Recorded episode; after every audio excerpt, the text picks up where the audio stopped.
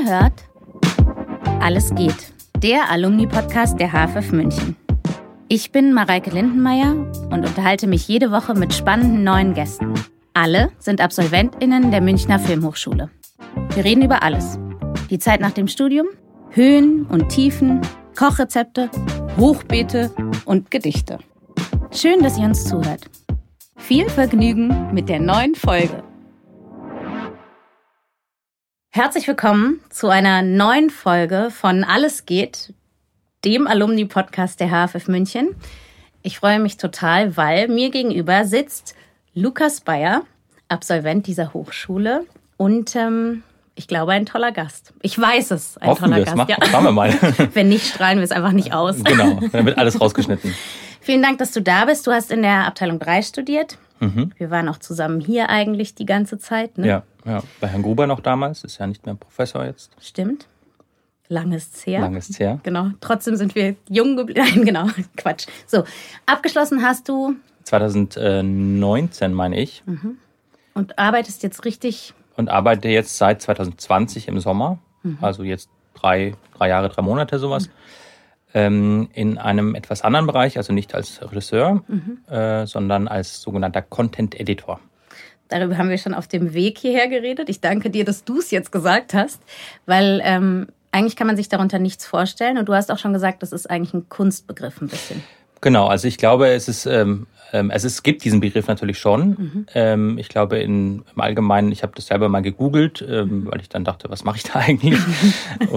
und Bist du zur Arbeit gegangen hast gedacht, was, was mache ich eigentlich? machen? Genau. Ja, genau. Und dann ähm, und dann kommt da irgendwas anderes. Also da geht es meistens um Social Media oder um ähm, irgendwelche anderen Tätigkeiten. Und das, was ich eigentlich mache, wird damit nicht wirklich beschrieben. Ähm, bei den Projekten, bei denen ich dabei bin, habe ich meistens einen Associate Producer Credit am Ende. Also Associate Producer ist quasi die zuarbeitende Funktion zum Produzenten. Ähm, und es ist so eine Mischung aus einer redaktionellen Tätigkeit ähm, und aber auch einer ja, Producer-Tätigkeit, also Schnittstelle zwischen den Produktionen, Produktionsfirmen, ähm, aber auch intern bei uns im Haus die ganzen ähm, Marketingabteilungen, ähm, unsere Sales-Abteilungen, also alle, ähm, alle Fäden laufen eigentlich, wenn es um die Kommunikation geht, mit den Firmen über mich. Für, ein, für das jeweilige Projekt. Genau, also wir haben, jeder von uns Content-Editoren hat ein, paar Projekte sozusagen zugewiesen und ähm, um die kümmern wir uns. Aber das heißt ja, man ist für das Projekt von Anfang bis Ende zuständig. Also von Drehbuchentwicklung oder sogar Ideefindung bis Ausstrahlung, Verkauf. Also über die ganze Bandbreite, Im Prinzip ja. Ähm, die Beta ist ähm, nicht immer schon sozusagen bei der Ideenfindung dabei, sondern kommt teilweise auch später erst zu den Projekten dazu. Ähm, und dann ähm, steigen wir natürlich auch erst da ein. oder? Aber schon Aber fertig? Also nicht schon gedrehte Projekte? Ähm, nein, also ga ganz gedrehte Projekte nicht im Allgemeinen. Ähm, es gibt aber auch Projekte, die sind ähm, ohne uns entwickelt worden und da äh, gibt die Beta quasi oder tritt als Weltvertrieb auf und gibt einen gewissen Finanzierungsbaustein dazu.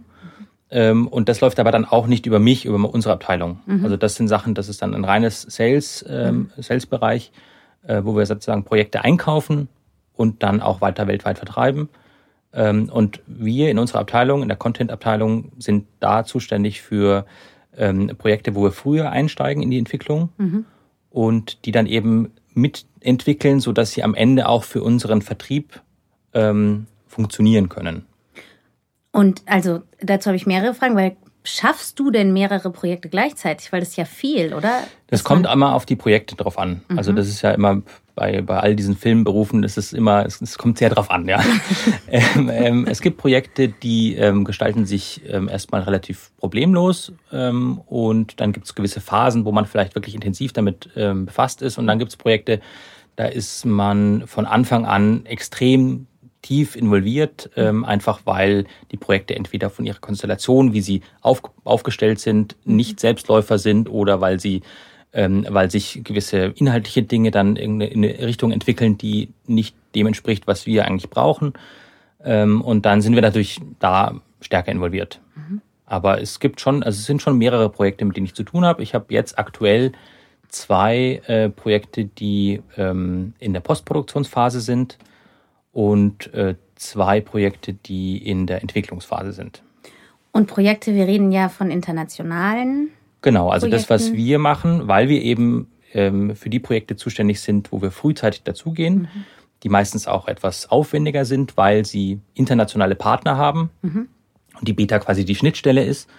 Ähm, und bei diesen Projekten ähm, sind wir eben frühzeitig schon dabei und deswegen in der Entwicklungsphase mit ähm, ja, bei der Drehbuchentwicklung auch schon eingeschaltet. Ich finde so spannend, weil das ist ja kein Job, den man sich ausdenkt, wenn man darüber nachdenkt, was man werden will, ne? Nee, das stimmt. Oder den man vorher kennt oder so, wo man so weiß, ah, das ist jetzt was, was ich mache. Aber ich habe jetzt eine These über mhm. dich aufgestellt. Gut, bin ich gespannt. Die, genau. Nein, ich dachte genau, auch darüber haben wir schon kurz geredet. Du bist in einem Filmhaushalt groß geworden. Mhm. Ähm, und du hast als allerersten Filmjob, wenn ich es richtig gesehen habe, einen Kamera Praktikum gemacht? Steht zumindest so auf Crew United. Ich weiß gar nicht, mein allererster Filmjob war, glaube ich, bei meinem Papa am Set. Das war 2000. Da genau, war da steht Kamerapraktikant. Videopraktikant. Genau, das ah, gibt's ja heute gar nicht mehr. Nee, das stimmt. Ähm, weil heute gibt's alles, alles digital und es gibt niemanden mehr, der diese Videokombo mit diesem riesen schweren Monitoren überall rum. Und ich habe damals noch Sackkarren selber beim Baumarkt besorgt, weil es gab auch damals noch keine, ne, wie man das mhm. aufbauen. Mhm. Heute gibt's das irgendwie alles schon vorgefertigt. Mhm. Oder gab's das dann? Genau, das war, glaube ich, mein erster wirklicher Job am Set 2000. Ja. Und war das, weil du wolltest oder weil du musstest oder weil du es einfach sehen wolltest mal? Nee, das, also ich wollte immer schon zum mhm. Film. Also ich weiß, ich konnte mich erinnern, dass ich als, ähm, weiß ich nicht, Dreijähriger war ich schon immer am Set und mhm. ähm, teilweise waren da Szenen, ähm, da sollte ich nicht dabei sein, weil die recht grausam waren. Dann habe ich mich aber hingeschlichen und fand das faszinierend. Ähm, und ich war, es kann mich erinnern, bei einem Film, ich weiß nicht mehr genau, wann das war, da war äh, Gernot Roll, Kameramann damals. Mhm. Äh, da war ich vielleicht fünf oder so und da dachte ich, ich möchte Kameramann werden, mhm. weil da wird man immer auf dem Dolly so rumgeschoben und auf dem Kran und ich fand das total toll mhm. und durfte dann auch immer mit Gernot auf dem Kran sitzen. Ähm, so und so hat das irgendwie angefangen, die mhm. Faszination. Und später habe ich dann irgendwann gesagt, nee, ach, ich möchte einfach zum Film und Regie fände ich mhm. schon spannend, aber mal sehen. Und dann habe ich ähm, angefangen, bevor ich an der HFF war, habe ich was anderes studiert. Kommunikationswissenschaften ähm, und Philosophie in genau, Salzburg. Sechs Jahre lang tatsächlich in Salzburg, ja. Mhm. Äh, ursprünglich bin ich erstmal mit dem Gedanken hin, ähm, ich möchte was anderes auch noch machen. Also ich will mhm. nicht nur ähm, Filmregie studieren, weil ich dachte, erstens mal aus Erfahrung von meinen Eltern, es ist gut, ein Backup zu haben. Mhm. Ähm, es ist generell gut, bin ich immer noch davon überzeugt, ähm, auch mehr zu wissen als nur Film. Mhm. Ähm, auch für den Beruf, aber auch generell. Ja, fürs Leben. Fürs Leben, genau. ähm, und dann hat mir das echt so gut gefallen da äh, und auch das Studium hat mir so gut gefallen, die The Themen haben mir gut gefallen, dass ich ähm, tatsächlich dann also den Bachelor in Kommunikationswissenschaft abgeschlossen habe, dann den Master draufgesetzt habe und parallel noch den Bachelor Philosophie studiert habe. Hm. Und siehst du, da schließt sich ein bisschen der Kreis zu meiner These und dem Regiestudium und dann aber Content Editor. Mhm. Ähm, ich habe das Gefühl, wenn man so alles liest oder Interviews ähm, von dir hört, dann bist du jemand, der vor allen Dingen über Geschichten irgendwie nachdenkt und darüber, wie man sie erzählen kann. Mhm.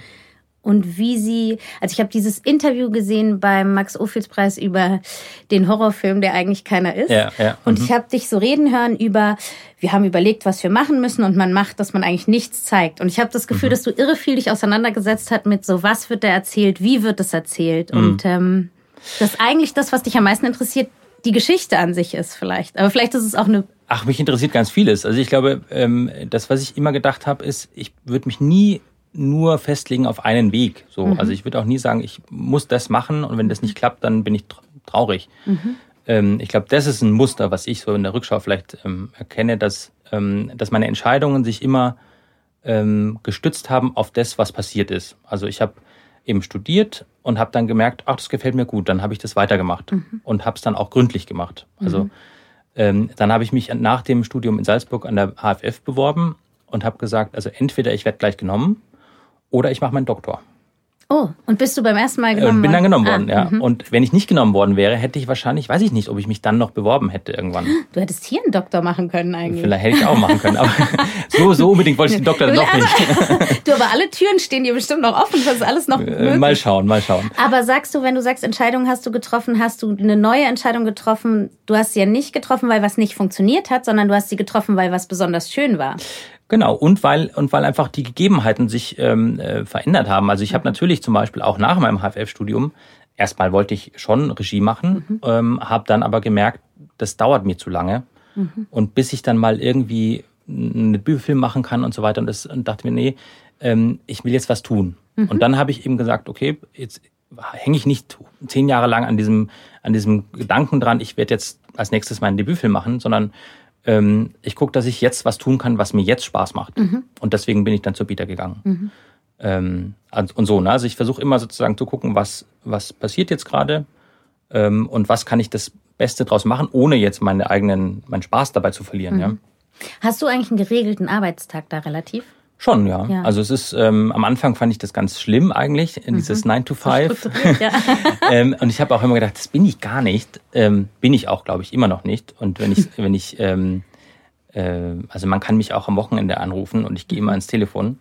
Ähm, das lernt man, glaube ich, erst. Ich weiß nicht, ob man lernt, dass man das nicht mehr macht, ne? Ja, also wenn es ausgenutzt werden würde ständig, dann mhm. würde ich natürlich vielleicht irgendwann anders sein. Aber erstmal ähm, habe ich nicht das Gefühl, Arbeit ist für mich so ein ein Ding, wo ich hingehe, mhm. ja, sondern ähm, das ist eine Tätigkeit, die ich gerne mache und mhm. ähm, deswegen ist das Teil meines Lebens, aber nicht der einzige. Ich habe auch ein mhm. Kind, das ist mittlerweile ein sehr, sehr großer Teil meines Lebens. Mhm. Ähm, und viele andere auch, da kommen wir vielleicht auch noch äh, drauf zu sprechen. ähm, aber für mich ist eben, ja, für mich ist dieses 9 to 5 war am Anfang ein bisschen komisch, ja. Mhm, ähm, und mittlerweile bin ich da ganz gut, glaube ich, reingewachsen. Ähm, aber wer ja weiß, ob ich das ewig machen werde. Ja. Ja, und erstmal hat es ja auch ihre Vorteile, man weiß so genau. Genau, und das muss ich auch ja. sagen. Also gerade mit Kind natürlich ähm, ist es schon sehr, sehr komfortabel. Ja, komfortabel äh, zu wissen, man hat ein monatliches Einkommen, mhm. komfortabel zu wissen, man ähm, hat auch eine Aufgabe. Mhm. Ja, also ich, wir alle kennen ja das, wenn man im kreativen Freiberuflichen tätig ist, dieses Auf und Ab und okay, ich weiß jetzt nicht, was soll ich eigentlich mit meinem Leben noch anfangen, es ist gerade nichts zu tun. Ähm, das passiert da natürlich nicht. Ja, also wenn ich nichts zu tun habe, dann findet man schon was, was ich zu tun haben kann. Bist du, ähm, liest du vor oder baust du Bauklötzchen oder machst du alles? Bist du so der Wundertütenpapa? also vorlesen tue ich schon, wobei mhm. äh, momentan ist Leopold noch zu jung. Mhm. Und wir, ähm, also ich lese nicht vor, aber ich erzähle mhm. sozusagen die Geschichten, die ich da Siehst sie, du, da sind die Geschichten wieder. ja. ja, es gibt, ich habe mit meiner Frau auch immer wieder so, das habe ich eine Zeit lang gemacht, ähm, zum Einschlafen, wenn sie nicht einschlafen konnte, hat sie mir immer drei Worte gesagt, also drei Begriffe und ich habe daraus eine Geschichte gesponnen und dann ist sie irgendwann eingeschlafen.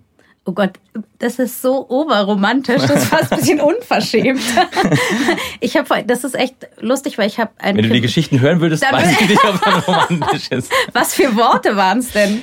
Ist witzig, ich weiß nicht warum. Meistens kam bei uns irgendwie Baumhaus vor und Eichhörnchen und dann noch irgendwas anderes. Und irgendwann habe ich gesagt, lass dir doch mal einen anderen Begriff einfallen, weil ich habe schon gefühlt alle Baumhaus-Eichhörnchen-Geschichten erzählt, die mir so einfallen. Du hast darüber neue erzählt. Ja, ja, ja natürlich. Ja, okay, nicht immer, immer irgendwas, okay. genau. Und ich habe immer versucht, äh, eine Geschichte daraus zu machen, die irgendwie einen Anfang hat und ein Ende und irgendwie auch eine Moral oder sowas. Meistens ähm, hat sie dann schon geschlafen. Das hast du hier in der Hochschule gelernt. genau. Anfang, Ende und Moral. genau. Das ähm, Eichhörnchen hat sich am Ende auf jeden Fall verändert, oder? Ja, genau, das war, genau, okay, genau. ich verstehe, ja. Ich kann mich an eine Geschichte erinnern, das ähm, ist jetzt ein bisschen, führt jetzt weit weg, aber da geht es um einen Löwen in Afrika, der dann ähm, der unbedingt den Schnee sehen will und der dann irgendwie auf den Kilimanjaro geht und dann den Schnee sieht und den dann mitnehmen will und dann reinbeißt und der schmilzt natürlich im Mund und dann bringt er ihn nicht zurück und so weiter. Die Moral ist natürlich, äh, die schönen Dinge müssen manchmal da bleiben, wo sie sind, die kann man nicht mitnehmen. So. Ah, siehst du, außer man ist zum Beispiel bei Anna und Elsa, da kann man eine kleine Schneewolke über den Schneemann zaubern und dann kann der Schneemann überall hin mit, auch in die Sonne. Das sind die besseren Geschichten. Ja, auf jeden Fall die in der besseren Welt irgendwie. Absolut. Ich habe ähm, lustig, weil es gab wirklich, ich musste, um von der Grundschule aufs Gymnasium zu kommen, eine Prüfung machen mhm. ähm, und da mussten wir eine Reizwortgeschichte schreiben und das werde ich nie vergessen, weil es war Gorilla, Zoowärter und Diamantenkollier mhm. und es hat mich unglaublich unter Druck gesetzt und ich habe, glaube ich, seitdem auch keine ähm, Reizwortgeschichte mehr. Stimmt, das nennt man Reizwortgeschichte. Oder? Jetzt habe ich auch einen Begriff dafür. Ich dachte, das ist boah, innovativ, genau. aber es ist einfach. Jetzt müsst ihr beim nächsten Mal eine Reizwortgeschichte mit Mareike, Podcast und ähm, weiß ich nicht, ja. machen. Genau, ja, jetzt durch Leopold ist das eben alles so ein bisschen ähm, anders. Ja, da sind wir froh, wenn wir beide schlafen können. ähm, ja. Ich habe mir wegen Salzburg gedacht, was mochtest du besonders jetzt abgesehen von den Inhalten deines Studiums? Was mochtest du an Salzburg? Also erstmal fand ich das natürlich toll zu studieren, das Mhm. erste Mal auch von zu Hause weg zu sein, ähm, bisschen frei zu sein, auch in dem, was man so am Tag tut. Ähm, die Leute fand ich toll. Ich habe immer noch Freunde ähm, aus der Zeit, äh, die, obwohl sich alle natürlich irgendwo anders hin entwickelt haben. Ähm, ich fand Salzburg, auch wenn viele immer sagen, Salzburg ist so spießig ähm, und gerade auch im Sommer natürlich wahnsinnig überlaufen durch die Festspiele. Ähm, ich fand es schön, weil es so klein war und ich bin nur mit dem Fahrrad gefahren, also eigentlich total klimabewusst damals. ähm, und mittlerweile, äh, wenn ich nach Salzburg komme, ist es wie so ein Nachhausekommen. Aber ich komme selten hin, leider.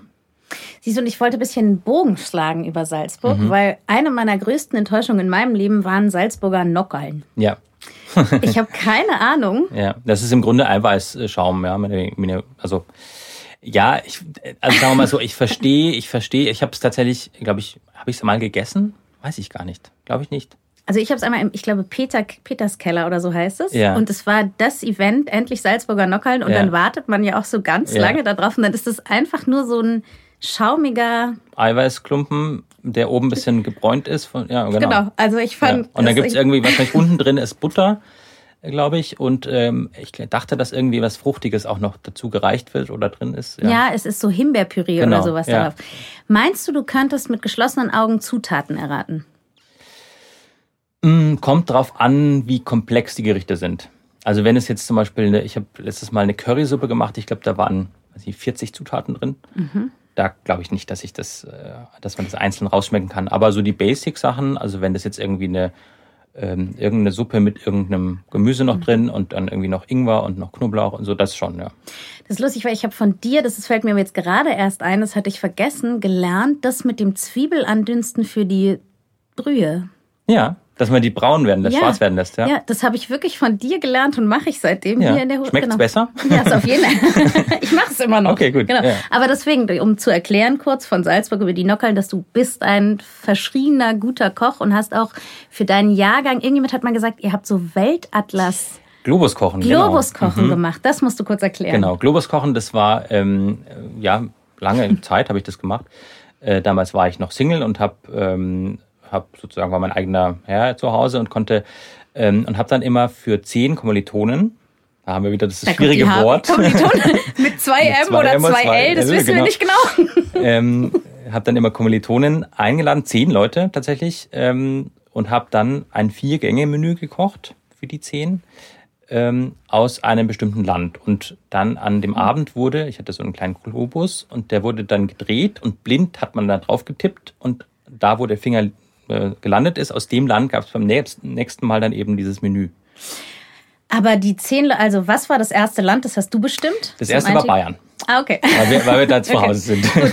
Und du hast aber aus dem ganzen Jahrgang, also nicht nur Regie, sondern wirklich aus Genau, das ganzen... war mir ganz wichtig. Ich, ich habe das echt so ein bisschen als ähm, Kontakt, also ne, dieses Kontaktbörse.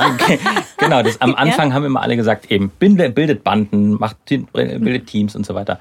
Ähm, und ich dachte, dass ähm, erstens koche ich gern für Leute, zweitens ähm, hatte ich Interesse an den Leuten und wollte die kennenlernen. Und drittens hatte ich immer gedacht, ähm, man hat natürlich mit gewissen Leuten relativ schnell viel zu tun. Und andere, ähm, mit denen hat man dann gar nichts mehr zu tun oder weniger zu tun.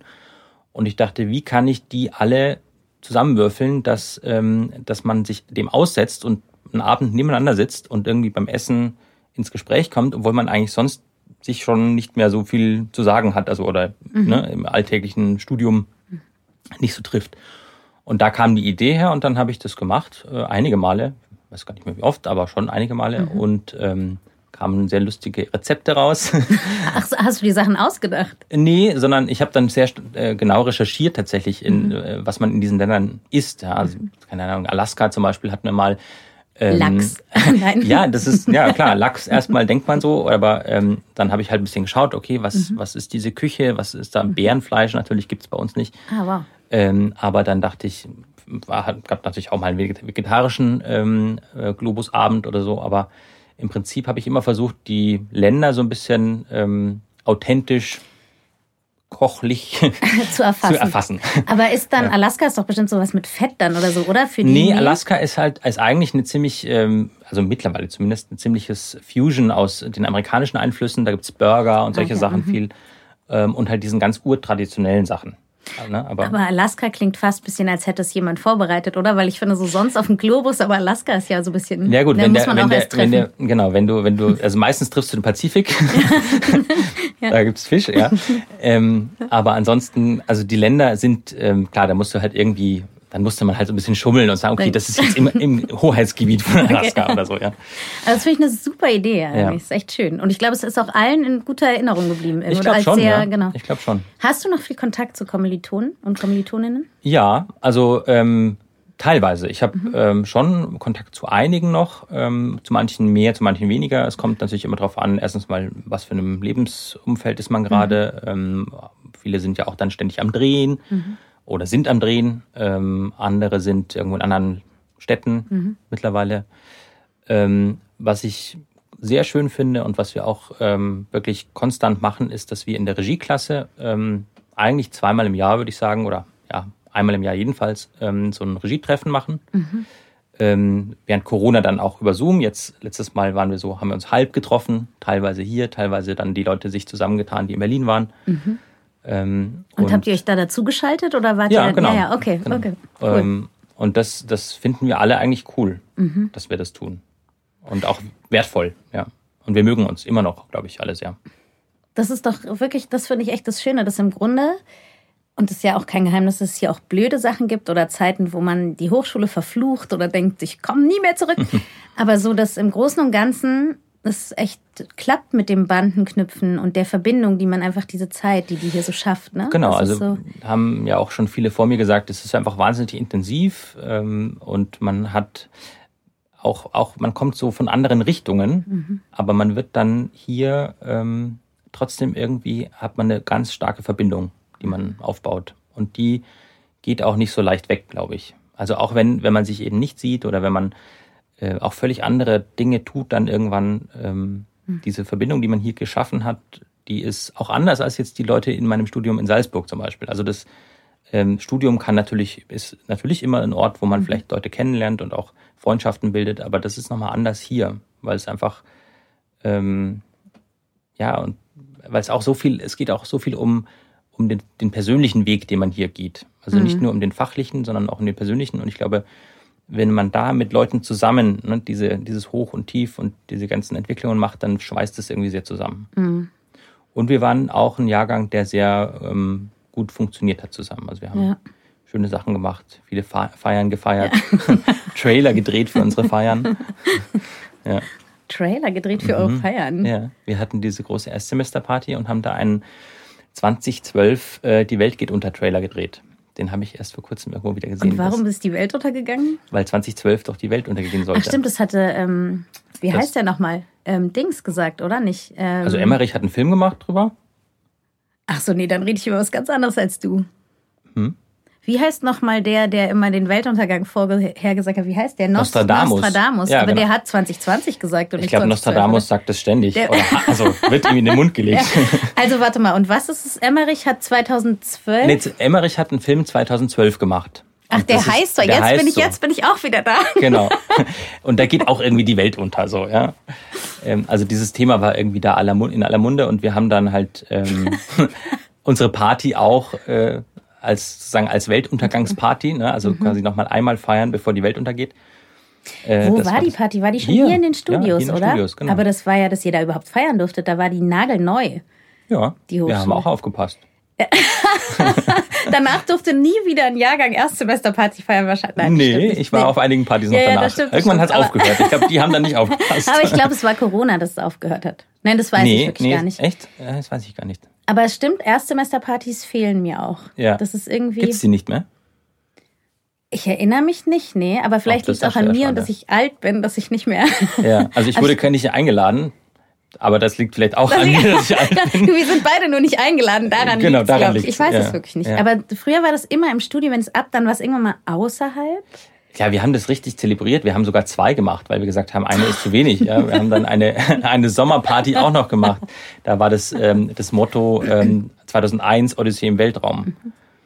Toll, ihr seid einfach ja. wahnsinnig ähm, Feier cineastische. Feil, cineastisch gebildete, feierlustige Ja. Leute. Mir ist aufgefallen, habe ich auch vorhin schon zu dir gesagt, weil ich mochte mit deinem, ähm, weil wir über deinen Papa kurz geredet haben, Mhm. dass ich habe deine Vita angeguckt auf Cree United, die da drin steht. Ich gedacht, du hast oft Ton gemacht für Mhm. deine Kommilitonen. Und dann habe ich einmal nach deinem Papa nochmal gegoogelt kurz. Und dann stand da so, bei Wikipedia, glaube ich, oder so, hat während seines Studiums dann auch oft Ton gemacht beim. Und dann habe ich gedacht, das ist irgendwie eine schöne. Ja, echt? das ähm, wusste ich gar nicht. Okay. musst du ihn mal fragen. Muss ich ihn mal fragen. Ja, also. Und jetzt ähm, bist du hier reingekommen, hast direkt gesagt, ah, ich darf mich nicht so bewegen. Es ist ein Richtmikrofon, also der Ton ist. Ja, nein, der Ton ist natürlich extrem wichtig und vor allem ähm, ist der Ton immer äh, gerade bei den Regiestudierenden oder auch generell auch gerade Kamera, also wir können ja hier, gibt's ja keine Tonstudierenden oder gab es zumindest nicht, gibt's Gibt's auch nicht. Mhm. Ähm, deswegen ist der Ton immer so ein bisschen, äh, wird immer ein bisschen stiefmütterlich äh, Mhm. behandelt. Ähm, und man denkt immer, ja, das im Ton, das kann man dann schon irgendwie lösen. Ähm, ist natürlich vieles möglich, aber ich finde Ton wahnsinnig wichtig und es hat mir immer Spaß gemacht. Ähm, und vor allem hatte ich auch irgendwie das Gefühl, wenn ich das mache, dann helfe ich mir selber wahnsinnig viel. Ja, weil ähm, sonst ist man immer auf Leute angewiesen, die einem da helfen. Und wenn man gewisse Dinge selber machen kann, also irgendwelche Sachen aufnehmen, ähm, auch so im Nachhinein für die Filme, also Atmos oder ähm, ich habe auch Foley-Sachen dann selber irgendwie zu Hause irgendwie aufgenommen. Wie hast du Ähm, das gemacht? Ja, ich hatte so ein kleines Mikrofon und habe danach Und einen begehbaren Kleiderschrank und dann. Äh, ge- genau. Nee, es ist tatsächlich, glaube ich, einmal was so, da habe ich einen, einen Elektroauto-Sound, da habe ich rumexperimentiert und es war, teilweise habe ich gesungen dafür, also so, teilweise habe ich dann aber Das auch ist mehr so ein Aufzug oder so, Ja, oder genau. so wie Wally. und das dann kombiniert aber mit einem Lüftergeräusch aus unserem Klo und dann aber, also lauter so, so Sachen und am Ende kam ein Sound raus, wo ich dachte, oh ja, das klingt Das- irgendwie nach Elektroauto. In welchem Film ist das? Äh, Klimawandel. Ah, okay. Das ist toll, weil eigentlich Geräuschemacher finde ich so einen tollen Job und der darf auf keinen Fall verloren gehen. Ja, und das kann man auch selber. Also kann man nicht in dieser Professionalisierung selber, aber man kann selber sich Töne ausdenken oder sich überlegen, wie will ich, dass das klingt und bastelt dann halt mit verschiedenen Aufnahmen rum. Und das fand ich immer, immer super kreativ und auch, ja, also praktisch, weil dadurch habe ich einfach für kein Geld ähm, hoffentlich einigermaßen passable Töne gehabt. Und das ist auch gut ähm, fürs Kinderhaben, Töne machen können, oder? Genau, jetzt kann ich eben die Tiergeräusche Ja, nachher und weißt du was, das genau dazu wollte ich gerade kommen. Ich habe nämlich ein Problem, ich kann kein gutes Schweinegeräusch machen, weil ich kann dieses Sie, äh, siehst du? Ja. Ich kann es nicht so gut, weil ich nicht verstehe, wie man das Ja, ich, äh, das ist auch, da tut mir auch immer der Hals weh danach. Aber ich habe letztens, äh, hat Leopold ein neues Buch geschenkt bekommen, da war ein Schweinegeräusch drin. Ah. Und ich habe ihm immer dieses Geräusch so nachgemacht und dann war das Schwein und es hat so geschrien. und, und ich dachte so, oh Gott, ich habe die ganze Zeit irgendwas Falsches gemacht. Wie macht das Schwein bei euch im Buch? Das kann ich jetzt nicht nachmachen. Okay, weil das siehst du, das Problem ist, dass meine Kinder denken, dass Schweine keine Geräusche machen, weil ich immer mache. Ach so, ja. das ist auch nicht Nee, gut. und deswegen aber die fand ich jetzt- vielleicht, das ist Ja, eben. Das, also ich, ich kenne Schweine, die schreien, aber das ist dann nicht gut. Nein, das hat was mit Metzgerei zu tun Eben, dann, oder? genau. Ja. Okay, das ist ein komisches Kinderbuch vielleicht. Vielleicht. Aber ähm, jetzt hast du mich aus dem Konzept gebracht Alles mit den gut. Schweinen. Kann auch nebenbei ein Schweine- bisschen die Zeit überbrücken und Geräusche machen. Nein, ich finde toll, weil man lernt so viele tolle Sachen neu mit Kindern. Mit Kindern, ja, sowieso. Genau. Ja. Das ist echt. Ähm, und ich musste gerade darüber nachdenken, dass unser Kindergarten ist an einem in der Nähe vom Schlachthof Mhm. und deswegen war da dieses. Genau, daher kenne ich diese Geräusche auch. Ja, Und das muss man seinen Kindern auch erstmal beibringen dann. genau. Genau. Und das war jetzt gerade meine Gedanken und deswegen bin ich völlig vom Thema abgekommen, dass Ja. du. Aber eigentlich- alles geht, Mareike. Alles geht, genau. alles geht. Weißt du, da kann ich, ich weiß was Gutes. Du hast gesagt, du kannst ein Gedicht auswendig und das habe ich lange Oh. nicht mehr gefragt. Jetzt habe ich gut So, die- ja. okay. Also ich, ich kann Gedicht auswendig. Ähm, ich erzähle erstmal, ähm, vielleicht ist die Zeit dann schon rum, erstmal, ähm, wie es dazu kam. Also meine Eltern haben tatsächlich jetzt schon vor 20 Jahren wahrscheinlich gedacht, sie werden alt und sie müssen jetzt im Alter, muss man trainieren, seinen Geist trainieren und haben gesagt, jetzt lass uns doch mal Gedichte auswendig lernen. Und ähm, dann saßen wir halt, damals war ich noch zu Hause und dann saßen wir halt immer am Küchentisch und dann haben sie halt immer Gedichte versucht auswendig zu lernen oder haben es auch auswendig gelernt. Ähm, und eines ist mir dann einfach irgendwie hängen geblieben. Äh, das ist von Rainer Maria Rilke und das heißt äh, Einsamkeit. Oh nein. Ja, es ist jetzt kein sehr happy Gedicht, aber, ähm, aber ähm, es geht ungefähr so. Äh, Einsamkeit ist wie ein Regen. Sie steigt vom Meer den Abenden entgegen. Von Ebenen, die fern sind und entlegen, geht sie zum Himmel, der sie immer hat. Und erst vom Himmel fällt sie auf die Stadt. Regnet hernieder in den Zwitterstunden, wenn sich nach Morgen wenden alle Gassen und wenn die Leiber, welche nichts gefunden, enttäuscht und traurig voneinander lassen. Und wenn die Menschen, die einander hassen, in einem Bett zusammen schlafen müssen, dann geht die Einsamkeit mit den Flüssen. Das ist ganz schön gut. Ja, ich finde es ein schönes Gedicht. Deswegen ist es mir auch im Kopf geblieben, ja. Ich glaube, es ist alles gut. Ich glaube, es ist gut, wenn man viel läuft und viel Gedichte auswendig lernt, wird man ganz alt. Ja, und, und ich finde, ich finde einfach, ähm, also das ist jetzt auch was, da könnte ich ewig drüber reden. Ich finde einfach, die Welt hat so viel zu bieten, so viel mehr als auch Film. Ja, also ohne jetzt Film schlecht zu machen. Ja. Oder zu schmälern. Oder zu schmälern. Aber ich finde, es gibt so viele spannende Sachen. Ja. Äh, und gerade weil du gesagt hast, mit Kind entdeckt man die Welt nochmal neu. Mhm. Ähm, das ist ein unglaubliches Privileg, ähm, auch an der Hochschule zu sein und die Welt jeden Tag neu entdecken zu dürfen. Lukas, jetzt, jetzt bin ich so ein bisschen, was soll ich dir jetzt auch sagen? Weiß ich nicht. Doch, ich kann sagen, also ich finde, ja, danke. Nein, ich finde super, ich finde ähm, wichtig an dieser Stelle zu sagen, Lukas hat gesagt, er hat dieses Gedicht nicht extra auswendig gelernt. Ja, habe ich auch nicht. Genau. Stimmt. Und das finde ich ähm, toll, dass du auch so ein langes und schönes Gedicht auswendig kannst. Ich finde, ja. sich immer daran zu erinnern, dass es ein Geschenk ist, so wichtig. Deswegen rührt es mich jetzt gerade mhm. so ein bisschen. Und ähm, Genau, deswegen, was soll man dazu noch mehr sagen? Als was, ich weiß was Gutes. Wenn du hier unterrichten würdest, was ja. du ja zum Teil auch schon getan hast, ja. was würdest du, wenn du dir wünschen könntest und das Gefühl hättest, das möchte ich unbedingt sagen? Mhm. Was würdest du sagen oder unterrichten oder? Also ich erst einmal hätte ich große Lust zu unterrichten. Mhm. Glaube ich, das ähm, hat mir immer schon Spaß gemacht. Ich habe ja auch lange Zeit dann so Führungen durch die HFF gemacht mhm. mit externen Gästen. Ähm, also was ich, du meinst, was ich jetzt fachlich äh, gerne unterrichten würde oder was ich den Leuten mitgeben würde? Du könntest würde? auch beides.